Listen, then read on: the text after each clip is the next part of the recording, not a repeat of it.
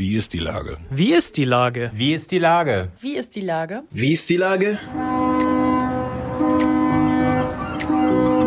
Der fast tägliche Podcast mit Lars Meyer. Wie ist die Lage? Unser fast täglicher Podcast als Kooperation mit der Mopo und der Gute-Leute-Fabrik spürt seit über einem Jahr tagesaktuellen Fragen nach. Macher, Musikerinnen, Models, Mütter und Politiker, genauso wie Schwestern, Schüler, Schlachter, Freiberufler oder Helfer, also prominente Lenker oder unbekannte Denker, kommen knapp 15 Minuten zu Wort. Die Auswahl ist rein subjektiv, aber immer spannend und überraschend. Mein Name ist Lars Meyer und ich rufe fast täglich gute Leute an. Unser Partner, der das diese Woche möglich macht, ist Stilbruch.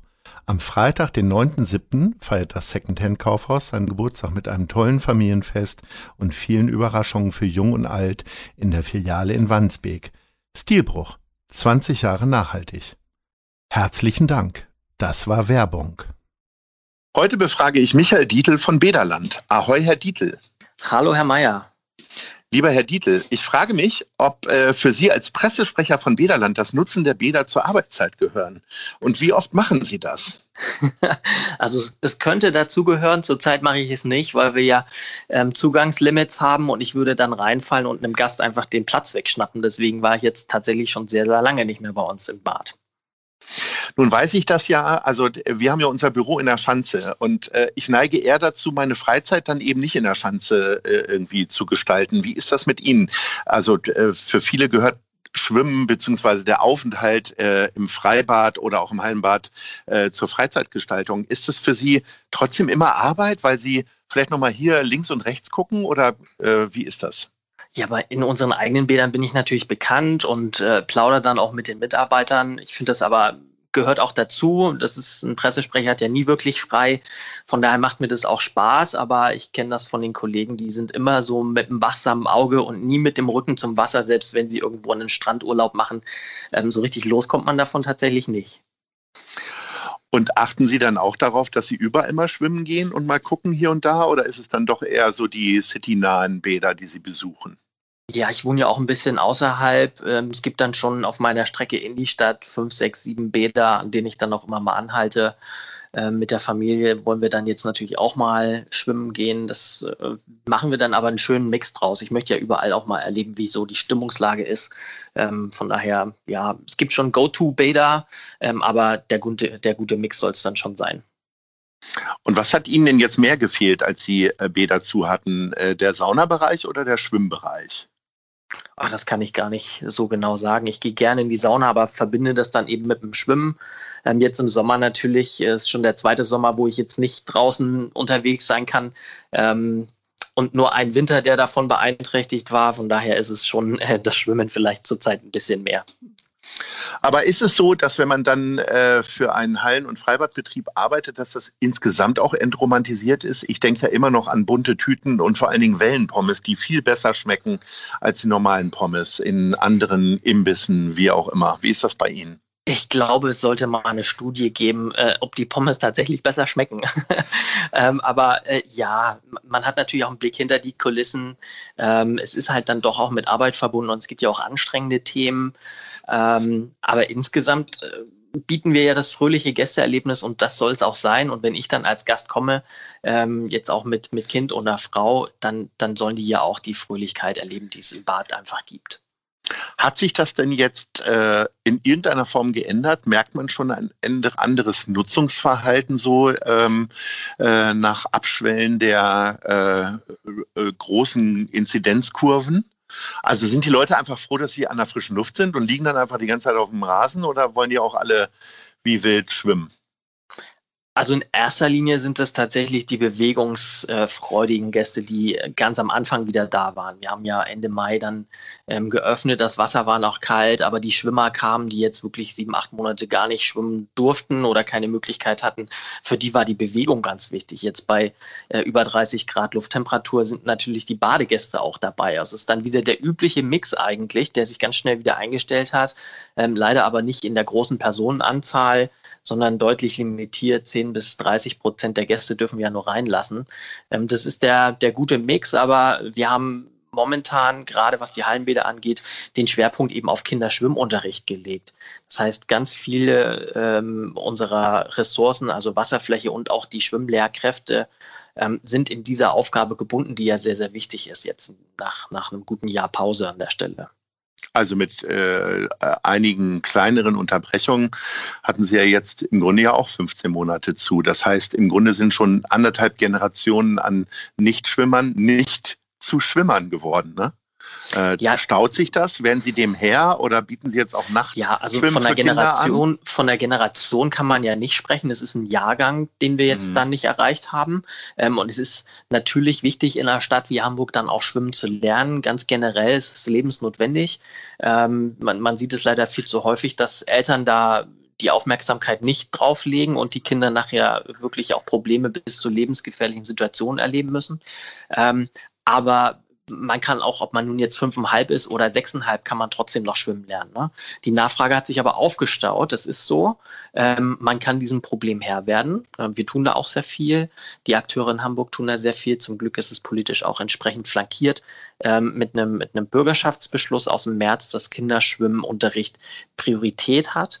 Ähm, und das führt eben dazu, dass wir für die Seepferdchen- und Bronzekurse, denn nach Bronze ist man erst sicherer Schwimmer, die Wasserflächen bevorzugt einsetzen. Das hat dann aber eben auch die Konsequenz, dass die allgemeine Öffentlichkeit ein bisschen weniger nutzen kann, denn der Kinderschwimmunterricht hat eben Vorrang. Jetzt im Sommer, ähm, über die Sommermonate, vielleicht sagen wir mal als griffige Zahl, haben wir üblicherweise so 80 ähm, Seepferdchenkurse. Das ist jetzt in diesem Sommer äh, viermal so viel. Gut 300 Kurse bieten wir an. Ähm, wäre eine Lösung nicht, dass man einfach die Hallen und Freibäder länger aufhat oder geht das wieder nicht wegen der Anwohner? Also ich sag mal, die, äh, die Gastronomie hat ja auch, äh, da will man ja auch ein bisschen laxer umgehen mit den Öffnungszeiten, mit der Außengastronomie und der Lärmbelästigung und so weiter. Ja, das ist gar nicht so das große Thema. Ähm, Im Freibad schon. Es wird dann natürlich irgendwann dunkel. Dann, dann wird es ein Sicherheitsaspekt. Ja. Denn wenn man als Bademeister nicht mehr gut sehen kann, ähm, kann man auch nicht retten oder die Situation erkennen. Das ist schwierig. Ähm, es wird jetzt in den heißen Tagen nicht, aber sonst abends natürlich dann auch kühler. Ähm, aber Schwimmunterricht findet nicht draußen statt, äh, weil er da nicht wetterunabhängig ähm, laufen kann, sondern eben in den Hallenbädern. Und die Hallenbäder sind schon von 6.30 Uhr bis 22 Uhr belegt. Und Kinder schwimmen nun mal nicht morgens 6.30 Uhr. Das ist dann so die klassische Zeit von 9, 10 Uhr bis 19 Uhr vielleicht. Ähm, wir reden ja hier über fünf bis acht oder zehnjährige die haben dann einfach auch äh, irgendwann abends Schlafenszeit. Ne? Aber die Vereine äh, nehmen die Aufgabe ja auch wahr in den Nachmittagsstunden bis zum frühen Abend und danach ist eben Vereinsschwimmen. Die Nutzergruppen müssen leider noch getrennt sein, sodass wir morgens einen Block für die Öffentlichkeit haben. Ähm, dann kommt Schule, dann kommt wieder die Allgemeinheit und danach die Vereine. Das muss alles momentan getrennt werden. Und es ist nicht immer alles leicht auf die Beine zu stellen und das Verständnis ähm, der einzelnen Nutzergruppen ist natürlich auch überschaubar. Ne? Haben Sie eigentlich einen Überblick? Ähm, es ist ja jetzt auch gerade Fußball-Europameisterschaft.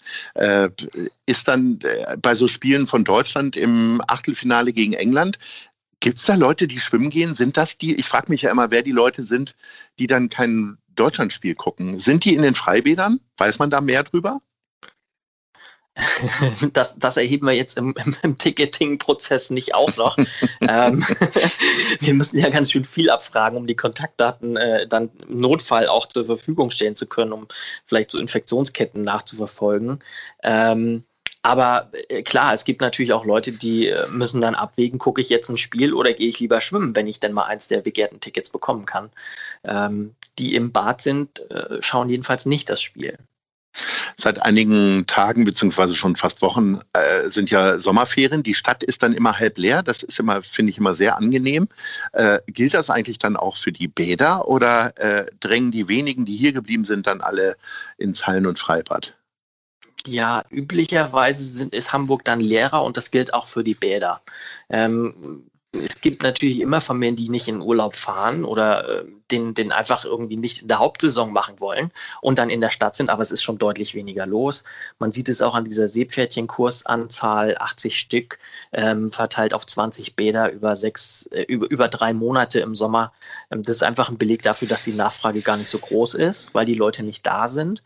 Dieses Jahr ist es aber sehr, sehr wahrscheinlich anders. Ähm, durch die Reisebeschränkungen noch, dann auch vielleicht Auswirkungen von Kurzarbeit und äh, Pandemie im Allgemeinen, so dass eben viele hier sind ähm, und wir deswegen auch das Angebot ähm, sehr umfangreich haben und die Freibäder Hallenbäder je nach Wetterlage dann natürlich auch stark nachgefragt sind im Rahmen der aktuellen Möglichkeiten. Gestern war ja Siebenschläfer, das Wetter war ja bombig, also gehen wir mal von aus, dass es jetzt auch den Sommer über so bleibt. Es bleibt dann sieben Wochen so, ne? Oder? Das bleibt Ach, das wäre ja, ja, das wär ja genau. ganz schön so. Ja. Sagt man so. Jetzt ähm, haben Sie ja auch viele Monate überhaupt gar keine Umsätze fahren können. Sie sind ja auch ein Wirtschaftsbetrieb, wenn auch ein städtischer Wirtschaftsbetrieb. Äh, holt man das irgendwie wieder auf? Weil man hat den Eindruck, dass äh, zumindest in der Außengastronomie äh, gerade einiges wieder aufgeholt wird, auch wenn das der Schein vielleicht auch trügen mag. Wie ist das bei Ihnen? Ja, das geht bei uns gar nicht. Also äh, wir können nicht ähm, sieben Monate äh, komplett ähm, nachholen, also in der Gästezahl allein, ähm, wenn wir jetzt auch nur 10 bis 30 Prozent reinlassen dürfen. Das ist äh, rein rechnerisch gar nicht möglich. Ähm, und äh, wir haben ja obendrein auch unser Preismodell so angepasst, dass äh, ein guter Teil und der, der, der relevante Teil der, der Bevölkerung, nämlich die Kinder unter 12, also die Schwimmenlern-Zielgruppe, jetzt auch deutlich weniger zahlt, als das letztes Jahr noch der Fall gewesen wäre, wenn wir hätten geöffnet haben dürfen. Ähm, also Nein, das ist, das ist nicht das Ziel, ähm, da irgendwie finanziell oder wirtschaftlich was nachzuholen. Wichtig ist, dass das Angebot jetzt zuverlässig und dauerhaft auch wieder da sein darf, ähm, dass wir den Schwimmunterricht anbieten und nachholen können. Ähm, und alles andere wird sich dann ergeben. Ähm, die, die Stadt äh, weiß um diese Schwierigkeiten. Allein im letzten Jahr hatte Corona eine, eine Auswirkung von 8 Millionen Euro, die unser Ergebnis schlechter war als geplant. Ähm, das wird dieses Jahr ähm, ja auch eine, eine ordentliche Größenordnung sein, denn wir hatten ja im Prinzip das komplette erste halbe Jahr geschlossen. Wie sehr unterliegt eigentlich das Nutzen von Hallen und äh, Freibädern eigentlich gewissen Trends? Also damit meine ich gar nicht die Bademode, aber gibt es ein, eine Art Wandel möglicherweise in irgendeiner Form, den Sie in den letzten Jahren beobachtet haben? Da gibt es schon verschiedene Einflüsse, die, die wir auch merken. Also äh, sagen wir mal so in den 80er Jahren war das das Thema ähm, eher so Freizeit und Spaß Bäder zu haben. Haben wir in Hamburg zum Glück nicht. Ähm, aber man hat zum Beispiel an der Alsterschwimmhalle versucht, die, das Gebäude oder de, den, den eigentlichen Nutzen dort so ein bisschen vergewaltigen ist vielleicht ein hartes Wort, aber man hat da eine Rutsche eingebaut und eine Poolbar äh, in, diese, in dieses eigentliche Schwimmstadion und das funktioniert dann dort nicht. Ähm, wir haben auch hier und da äh, in moderneren Bädern ähm, Spielelemente, hauptsächlich für die Kleinen, aber ähm, der Trend aktuell ist schon ähm, zu Individualsport, Triathlon. Ähm, da spielt Schwimmen einfach eine Rolle ähm, und gesundheitsorientiertes Sporteln, sag ich mal, ähm, das beinhaltet immer Schwimmen und das, das nimmt wieder Fahrt auf. Ähm, ansonsten gibt es diese klassischen Saisonalitäten im Jahresverlauf. Ne? Also im Sommer wird insgesamt ein bisschen mehr geplant, schon gebadet. Im Winter ähm, ist dann auch ein bisschen Sport dabei äh, in den Hallenbädern, wobei sich die Familien ja auch äh, im Winter den, den Spielspaß im Warmen holen. Draußen kann man ja dann weniger machen. Also ähm, das sind so übergeordnete äh, Dinge. Aber jetzt mal vielleicht mit Blick auf die Freibad-Saison. Ähm, die Alternativen sind natürlich vielfältig auch draußen anderweitig ans Wasser zu kommen. Ähm, individuelle Mobilität und normalerweise auch Reisemöglichkeiten führen dazu, dass Freibäder, jedenfalls in Hamburg, ähm, auf der Nutzerseite nicht mehr den hohen Stellenwert genießen. Äh, und da reagieren wir eben drauf und bauen eben Wasserflächen, die das ganze Jahr verfügbar sind. Sie haben gerade die Alster-Schwimmhalle erwähnt, die ja nun schon einige Zeit zu ist. Äh, liegen Sie da im Plan? Ich meine, das ist ja immer so eine Sache mit Bauprojekten hier in Hamburg. ähm, es, es, war mal so eine Sache, würde ich sagen. Also ja. ähm, man hat darauf reagiert. Bei uns war das nie so eine Sache. Wir sind da immer sehr kosten- und zeittreu. So ist das momentan auch bei der Alster Schwimmhalle. Wir haben ähm, noch nicht ganz ein Drittel der Bauzeit hinter uns. Das ging ja im September los und Ende 23 ähm, soll dann wieder geöffnet werden. Wir sind da sehr gut davor. Noch läuft allerdings der Abbruch. Das wird auch noch bis zum Herbst dauern, ähm, bevor wir dann ähm, sehr umfangreich wieder aufbauen und vor allem neu dazu bauen. Das ist ja eine, ein Megaprojekt, auch aus unserer Perspektive. Schwimmbäder sind zwar immer groß und teuer, äh, weil extrem viele technische Anlagen da reingehen, Wärmerückgewinnung und äh, Lüftungsanlagen und was nicht alles super effizientes da drin ist. Ähm, aber das, das ist ein, Riesenprojekt in der Dimension, die man, die wir so jetzt vorher auch noch nicht hatten. Deswegen ähm, ist es gut, dass wir da vernünftig äh, und lang vorher geplant haben und das zeigt sich jetzt auch, wir sind da im Zeit- und Kostenrahmen. Lieber Herr Dietl, vielen Dank für Ihre Auskünfte rund um die Bädersituation hier in Hamburg. Wir haben uns das Datum notiert für die Alsterschwimmhalle und äh, ich gehe jetzt wieder häufiger ins Freibad, um zu sporteln und weniger um bunte Tüten zu essen. In diesem Sinne, vielen Dank und Ahoi. Sehr gerne. Ahoi, viele Grüße. Ciao. Dieser Podcast ist eine Produktion der Gute-Leute-Fabrik und der Hamburger Morgenpost.